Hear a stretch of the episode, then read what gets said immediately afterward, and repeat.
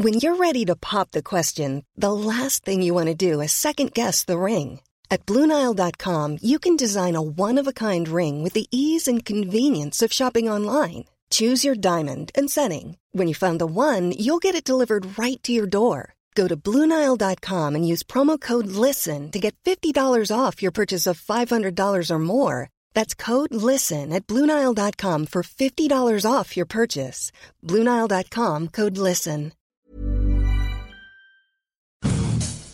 Pesada.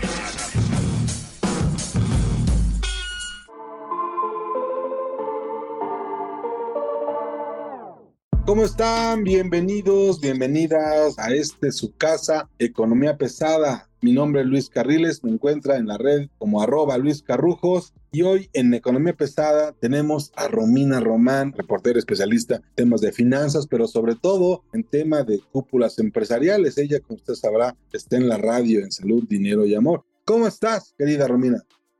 Estoy más que feliz y encantada, queridísimo amigo Luis Carriles, de que me hayas vuelto a invitar. La verdad es que es una de las cosas que más me gusta hacer, platicar contigo en este Economía Pesada. Oye, es que hace falta el chisme. Y hay un tema que a la gente del sector de finanzas, economía, empresas, le está llamando la atención. Es el bajo perfil del doctor No, este bajo perfil del secretario de Hacienda, Rogelio Ramírez de la O, que cuando más lo necesitamos tener presente para dar certeza, seguridad, para, no, no sé si anunciar medidas, pero por lo menos para decir cómo van las cosas, para intentar dar la calma, pues no aparece, ¿no? Fíjate que desde que tomó la Secretaría de Hacienda, no le gusta aparecer un absoluto y total bajo perfil. Son muy pocos los eventos a los que acepta ir. Prácticamente no da entrevistas, son inexistentes las entrevistas que da. Se reúne, por supuesto, que con las cúpulas empresariales, sin embargo, sí, su perfil es absoluta y totalmente bajo. Y han ocurrido muchas cosas importantes en la economía, Luis. Ahorita estamos viendo lo de el banco estadounidense, el Silicon Valley Bank. Estamos viendo el contagio en los mercados financieros que finalmente arrastró al peso mexicano después de casi tocar los 17.99, se fue hasta 19.30 y el secretario de Hacienda no dice absolutamente nada él fue durante muchísimos años analista de una consultora que se llamaba Ecanal y platicaba mucho con los medios.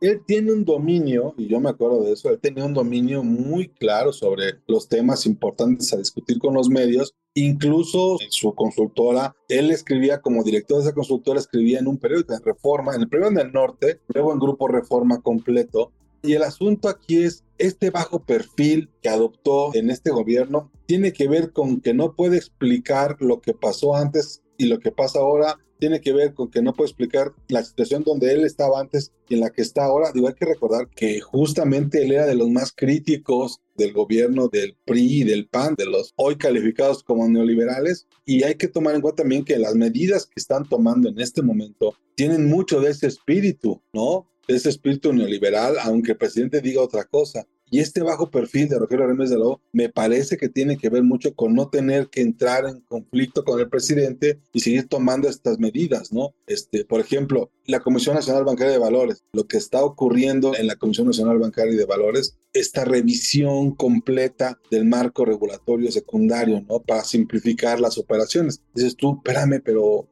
¿Por qué no lo anuncia el secretario? ¿Por qué no lo anuncia nadie? Primero. Y segundo, los bancos se están enterando por fuera. Los bancos se están enterando más por los chismes, por los rumores, por los pasillos, que propiamente por una indicación de lo que digan en Hacienda. Y luego a los espíritus de los bancos te topas con que el equipo de Ramírez de la O da a conocer alguna cosa o no la da. ¿no? Yo no sé cuántos rumores se han convertido en realidad, pero creo que por lo menos la mitad han sido falsos, ¿no?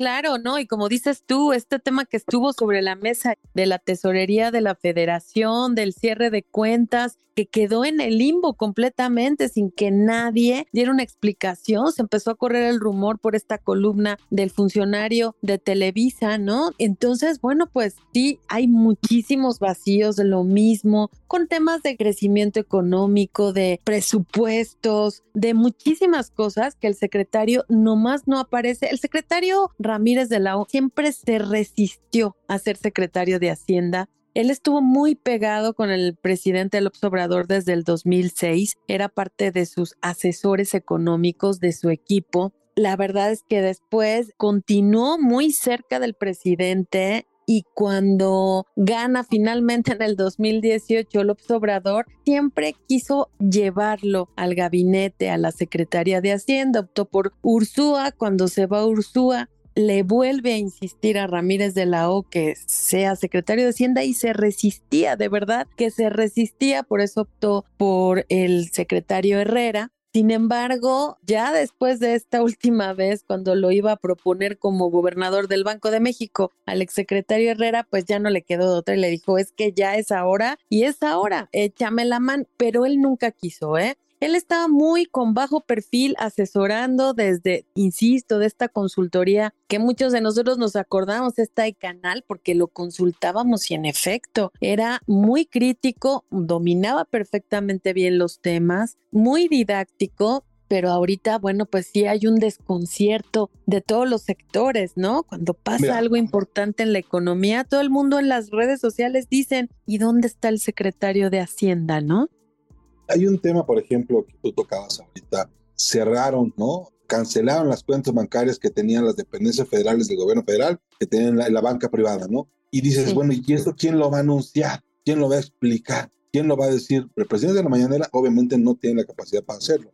Nada. Lo que vimos en la mañanera fue, ah, sí, bueno, este, pues hay que hacer algo. Sin embargo, cuando uno va y toca puerta en Hacienda, dice, no, ve, pregúntale a la tesorera. Dice, sí, mira, pues es un asunto de poner orden. Es un asunto de que tengamos claro el orden y la transparencia de las cuentas. E insistes en eso, dices, bueno, también hay un asunto de cuentas parásitas. ¿Cómo? ¿Cómo ocurre eso, no? Sí, claro, que tenían muchísimo tiempo inactivas, decía hoy en un comunicado la tesorería de la federación, que ya estaban muy viejas y sin ningún control de nada, Luis, no tenían ningún control de nada. Pero una cosa es que la cuenta sea vieja y otra que sea parásita y otra cosa es que estén en contra de las utilidades que pueden generar unas cuentas así, porque esa es la parte que no queda claro. Lo hacen por ahorro, lo hacen por orden, lo hacen por transparencia y en todo caso, lo que hace la Tesorera Federal, Elvira Concheiro, lo hace porque lo sugirió, porque lo trabajaron. O sea, la parte esta donde hay que explicar o entender de qué se está hablando, pues básicamente este, es para dárselas todas al Banco del Bienestar. O sea, las cuentas tienen un orden, tienen una razón de ser, tienen una explicación y las estás cancelando. Lo que no sabemos es si encontraron algo, si vieron algo o si hay algo de lo que tengamos que entender como ciudadanos de lo que está pasando. Porque finalmente, Luis, muchas de esas cuentas yo creo que todos en algún momento, mucha, muchísima gente, en algún momento que trabajó en X empresa y que le pagaban de un determinado banco su nómina o lo que sea, tiene alguna cuenta con muy poco dinero, a lo mejor 5 mil, 10 mil pesos o 3 mil, y que ya la dejaste olvidada. No sabemos ni hay información clara de si muchas de esas cuentas, de quiénes son y si tienen todavía algún saldo, que pueden tener 500 mil pesos, no sabemos. Entonces sí, como siempre y como ha ocurrido en este gobierno, son medidas unilaterales, arbitrarias. Ahí tienen un tema muy caótico de orden, pues de estadísticas. La verdad es que pueden generar pues problemas y te digo, este, si no lo destapa o si no se causa un revuelo con esta columna, pues ahora sí que se aplica la medida y pues muy poca gente se hubiese enterado, ¿no? Los problemas como siempre tienen que llegar después. Hay que apagar fuegos. Ese es el otro tema, andar apagando fuegos. La bronca de este gobierno es que se ha dedicado a prenderlos. Y luego alguien los tiene que venir a resolver. Estamos hablando, por ejemplo, el superpeso. ¿Cuál es la base del superpeso? Una tasa de interés de más del 11%, ¿no? Una de las más altas del mundo. Los 4.500 millones de dólares que llegan cada mes de remesas, el turismo, nómadas digitales, ¿no? O sea, hay una explicación para este superpeso. Se puso a temblar apenas con dos cosas que ocurrieron mínimas, ¿no? Y luego, fueron dos pesos para arriba nos estamos enterando de los problemas como muy tarde, pero no tenemos idea si el gobierno ya sabía de ello porque uno puede leer todos los días la prensa de negocios, de finanzas y encontrar cuidado con esto, cuidado con aquello, aguas la inflación, aguas los precios, aguas el precio de la tortilla, aguas el precio de la carne, del pollo, del pescado, etcétera. Y estos cuates, oímos al presidente hablar de los fifís, de los neoliberales, de los corruptos. El tema, por ejemplo, ahorita es, la inflación está cediendo, sí, ¿por qué? Porque hay un cambio en el clima, porque hay un cambio en la producción, porque está terminando el invierno, comienza a reactivarse el mercado de ofertas, ¿no? De cosas. Entonces, pues va a bajar la inflación, sí, ¿cuánto? Pues dependerá, ¿no? De lo que traigas. Entonces, cosas como esa que tendría que explicar mejor la Secretaría de Hacienda no están ocurriendo. Y además el desastre que es este, tener dos proyectos caminando, como es el caso Dos Bocas y el Tren Maya, que pues es pura sacadera de dinero, ¿no?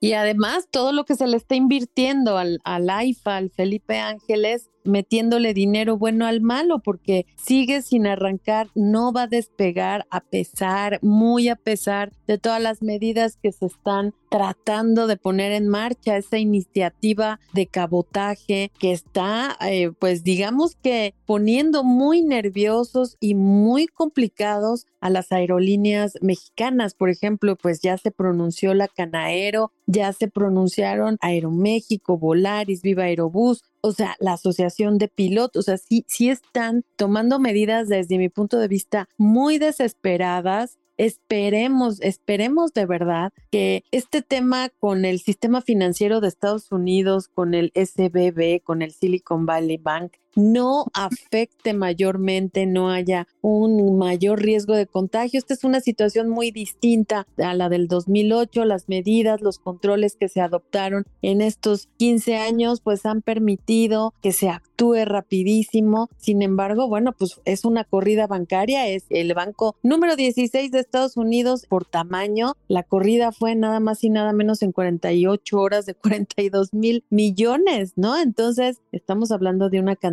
sumamente importante, obviamente arrastró a todos los sistemas financieros, a todos los mercados financieros. Y bueno, pues ahorita, aunque hace unos momentos el todavía presidente de los banqueros de México dijo que no hay riesgo, lo mismo que la Comisión Nacional Bancaria de Valores, que también mandó un comunicado diciendo que el sistema bancario está fuerte, que cuenta con la suficiente liquidez y con el suficiente capital pues está todavía latente este problema, ¿no? No es así como, como se desestime y que no va a pasar nada porque finalmente ya hace dos días se arrastró al peso mexicano de una manera importante. Ahora, hay una cosa que también no podemos dejar de lado, el anuncio que hace Moody's sobre el sistema bancario de Estados Unidos. Lo pasa de estable a negativa, ¿no? En su perspectiva, lo pasa de estable a negativa por el colapso de Silicon Valley, Silvergate Bank y Signature Bank, y lo que nos está diciendo es que se ven más riesgos en el sector, por lo que tendría que haber un mayor endurecimiento monetario por parte de la Fed. Y este endurecimiento lo que va a provocar es una mayor dificultad de los bancos, mayores problemas para su supervivencia es muy probable que haya problemas en la morosidad de la cartera crediticia, es muy probable que haya problemas en la calidad de los préstamos que se hacen, con los apalancamientos ¿no? propios de, de un banco. Entonces, lo que yo entiendo o lo que quiero entender que está diciendo Moody's es aguas porque los bancos gringos están en una situación muy problemática sí, que claro. desencadenarse en una recesión y nosotros sabemos qué puede pasar una recesión derivada de los bancos, ¿no? Nada más lo que sí, pasó claro. en México en 1995 y cuánto tiempo tardó esto en sanar es un tema que todavía seguimos pagando y que vamos a seguir pagando por muchos años más. Y además, bueno, pues recordemos esta crisis de Lehman Brothers en 2008 que arrastró a todos los sistemas financieros. El gobierno de Estados Unidos acababa de entrar el presidente Obama y tuvieron que destinar miles de millones de dólares para rescatar a este sistema financiero. Bueno, recordarás lo que ocurrió con Citibank. A raíz de esto, este gigante estadounidense tuvo que retraerse, perdió muchísimo cuota de mercado. En ese momento, eh, Citibanamex fue, digamos, que uno de los que ayudó porque era el que más aportaba en utilidades. Sin embargo, también se, se retrajo y ahí viene el declive de Citibanamex en cuanto a cuota de mercado, en cuanto a créditos tú recuerdas, se peleaba siempre el primer lugar con BBVA y ahorita ha caído enormemente. Bueno, tanto ha caído que pues ya está deshaciéndose de su negocio minorista, ¿no? No sale todavía el ganador, todos sabemos que va a ser Germán Larrea. Sin embargo, Luis, encuentran cada rato cadáveres en el closet y entonces tapan un hoyo, pero le rascan tantito y hay muchísimos problemas este tema de oceanografía, ¿no? Hay muchas demandas, entonces, bueno, pues son temas que, que siguen pendientes y siguen abiertos y no terminan de resolverse. Tomando esto desde una perspectiva macroeconómica, desde lejos, desde arriba, desde el punto de vista de análisis, lo que sí estamos viendo que está pasando con los bancos en Estados Unidos es que ellos vivieron o les tocaron los ciclos de tasas de interés bajísimas y ahora están viviendo los incrementos por parte de la Fed y lo que está haciendo el Banco Central de México, por ejemplo, ¿no? Es que en sus balances no, no tenían ellos contemplado que las tasas se fueran a como estaban. Hay que recordar, sí, con la pandemia se puso difícil, pero no teníamos un, un tamaño de tasa de interés de 11%, ¿no? Eso sí es una bronca. El año pasado, ahí de octubre, noviembre, hablamos de que terminaríamos por ahí del 7, 8% máximo, ¿no? Y no, no ha sido así. Este 30 de marzo hay reunión y la meta parece ser los 11.75. Y es que ese fue el problema con Silicon Valley, Luis que mucho del dinero se invirtió en bonos del tesoro, empiezan a aumentar las tasas de interés y ahí muchos inversionistas pues obviamente empiezan a sacar su dinero pues porque estaban buscando pues mayores rendimientos, ¿no? La mayoría de los servicios que presta Silicon es empresas enfocadas mayormente a tecnología. Entonces, finalmente, ahorita la moneda está en el aire. Desafortunadamente, ya hay dos bancos más, como bien dices tú, que están en problemados. Después del 2008, de esta crisis financiera, pues Silicon Valley ha sido el banco con el mayor problema. Entonces, pues ojalá que quede hasta ahí. Digo, tiene operaciones el Silicon en Alemania, en Canadá, en China, en Dinamarca, en Irlanda, en Israel, en Reino Unido y en Suecia. También HSBC ya empezó pues a apoyar a este banco estadounidense. Sin embargo, pues esperaremos a ver si no hay un mayor eh, contagio con otros bancos, que esto finalmente sí pueda repercutir en, en el sistema financiero mexicano. Y el secretario de Hacienda, volviendo al tema, no ha dicho nada. A eso voy. Es un momento para reflexionar sobre si lo que está pasando en Estados Unidos se podría contagiar a la banca mexicana Sí creo que la crisis de los tres bancos puede generar o es el pico, es una señal de alerta, que es una recesión, que pues es una señal de que podría haber una fuerte recesión. Y el asunto es que si le pega a México, tendría que ser pues literalmente por contagio, ¿no? Casi casi. Tendría que hacerlo, no sé si las empresas o los bancos, o los bancos y las empresas. Pero lo que me queda a mí claro es, mientras estén ellos, la banca mexicana, operando, es muy probable que tenga que enfrentar lo que venga desde Estados Unidos y a lo mejor no le va a alcanzar. Oye, y estaba yo eh, leyendo alguna información sobre Ramírez de la O. La última vez que habló fue en un evento de Nacional Financiera y Bancomex y justamente dijo que pues la Secretaría de Hacienda confiaba en que la economía crezca a 3% durante este año salvo que ocurra una recesión a nivel global, esto de del Silicon Valley, nadie se lo esperaba, digamos, no sé, nadie se lo esperaba, digamos que de semana y media, dos semanas para acá, cuando altos ejecutivos también empezaron a, a, sacar dinero, ¿no? Empezaron a hacer movimientos importantes y lo que llama la atención es la rapidez con la que los clientes retiraron su dinero, porque a diferencia del 2008, esta vez lo hicieron a través de sus celulares, entonces fue rapidísimo, insisto, 42 mil millones de dólares, se quedó con un saldo negativo de mil millones de dólares, ¿no? Entonces, bueno, el tema es que la última intervención fue hace un mes, poco más de un mes. Hablaba él del crecimiento de 3%, que además pues resulta muy irreal porque prácticamente todas las casas de análisis le están dando mucho, muchísimo más bajo, ¿no? De ese 3%. Entonces yo creo, Luis, que las expectativas del gobierno federal pues van de fracaso en fracaso en cuanto a crecimiento económico, ¿no crees?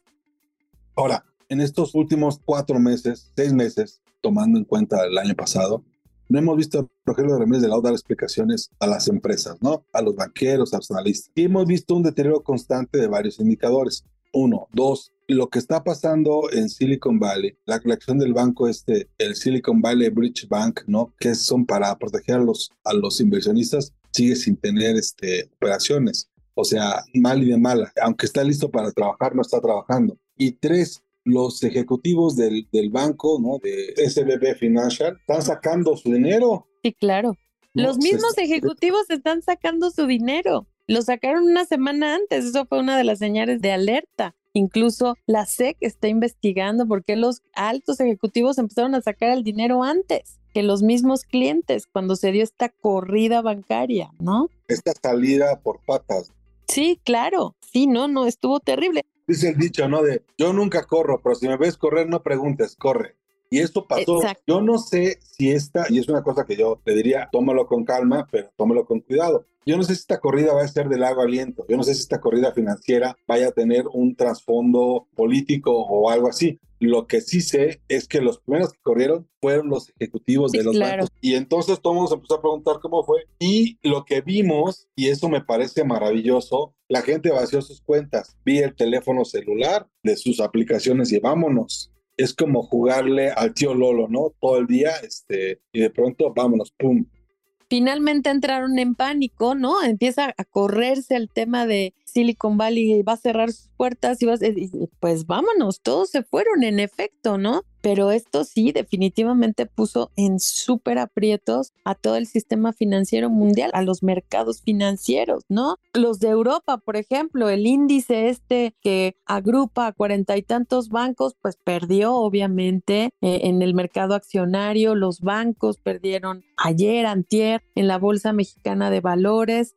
entonces, bueno, pues como tú dices, ¿no? ¿Cuál será el trasfondo? Ojalá que no haya trasfondo y que sea un tema en efecto de bonos, que empezaron a invertir mejor en, en, otros instrumentos, ¿no? Que daban más rendimientos. Ojalá que quede ahí. Sin embargo, sí puede haber un trasfondo más importante que pueda empezar a tener repercusiones en otras instituciones y esta pequeña bola de nieve, ni tan pequeña, esta bola mediana de nieve, ojalá que no se haga más grande porque, insisto, el secretario de Hacienda, volvemos a nuestro eje central de la plática, pues estimaba todavía hasta hace un mes que podía crecer al 3%. Muchos de los analistas se ríen. Por lo pronto, Citibanamex, que es de las casas de análisis más importante, estaba estimando un crecimiento de 1.1% para el 2023. O sea, una expectativa completamente alejada. Cuando quisieron explicar eso, fue peor la explicación que el anuncio. Y yo nomás pondría en la mesa algo. Lo que está pasando en Estados Unidos ahorita, ya México lo vivió en la crisis del 94-95. Hoy sabemos que la Fed está viendo si pone en marcha varias reglas relacionadas con las restricciones que solo se le pone a los bancos grandes de Wall Street y se la pondrían a los bancos medianos. La Fed estaría limitando de alguna forma a la totalidad de los bancos de Estados Unidos para evitar una bronca como la que está ahorita enfrentando. El asunto es que muchas de esas medidas aquí ya se tomaron, ¿no? Entonces, claro. pues, si México tiene herramientas para enfrentar la crisis de Estados Unidos y la posterior recesión, tendrán que hacer con las herramientas que ya existían, que son totalmente neoliberales, ¿no? Sí, claro, claro, por supuesto. Ahora, bueno, estaba escuchando las declaraciones de Janet Yellen, que es la secretaria del Tesoro de Estados Unidos, y bueno, pues ella, ella se siente optimista, ¿no? Dice que el sistema bancario de Estados Unidos sigue siendo resistente y que, bueno, pues después de la crisis del 2008 de Lehman Brothers, se cuentan con las herramientas, pues un poco más robustas, ¿no? Más capital que obligaron a las instituciones, como bien dices tú, todas las medidas que aplicamos nosotros después de la crisis del 95, la crisis de Fobapro, la crisis bancaria, pues las empezaron a aplicar, pero bueno, pues habría que ver qué es lo que hay detrás de todo esto, ¿no?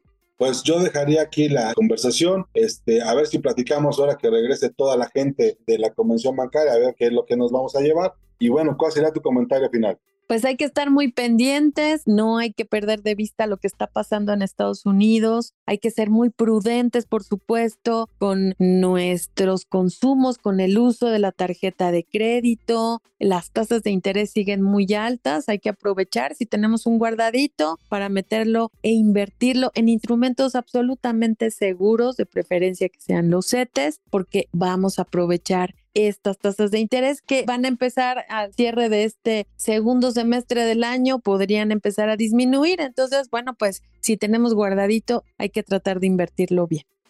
Pues muchas gracias, querida Romina. Esto fue Economía Pesada. Muchas gracias a todos y recuerden, estaremos aquí la próxima semana explicándole lo que no se vio Convención Bancaria. Hasta luego, muchas gracias.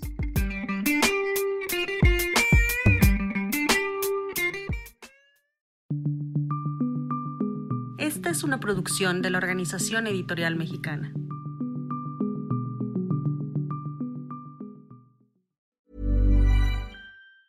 Planning for your next trip? Elevate your travel style with Quince. Quince has all the jet setting essentials you'll want for your next getaway, like European linen, premium luggage options, buttery soft Italian leather bags, and so much more. And is all priced at 50 to 80% less than similar brands. Plus, Quince only works with factories that use safe and ethical manufacturing practices. Pack your bags with high-quality essentials you'll be wearing for vacations to come with Quince. Go to quince.com/pack for free shipping and 365-day returns.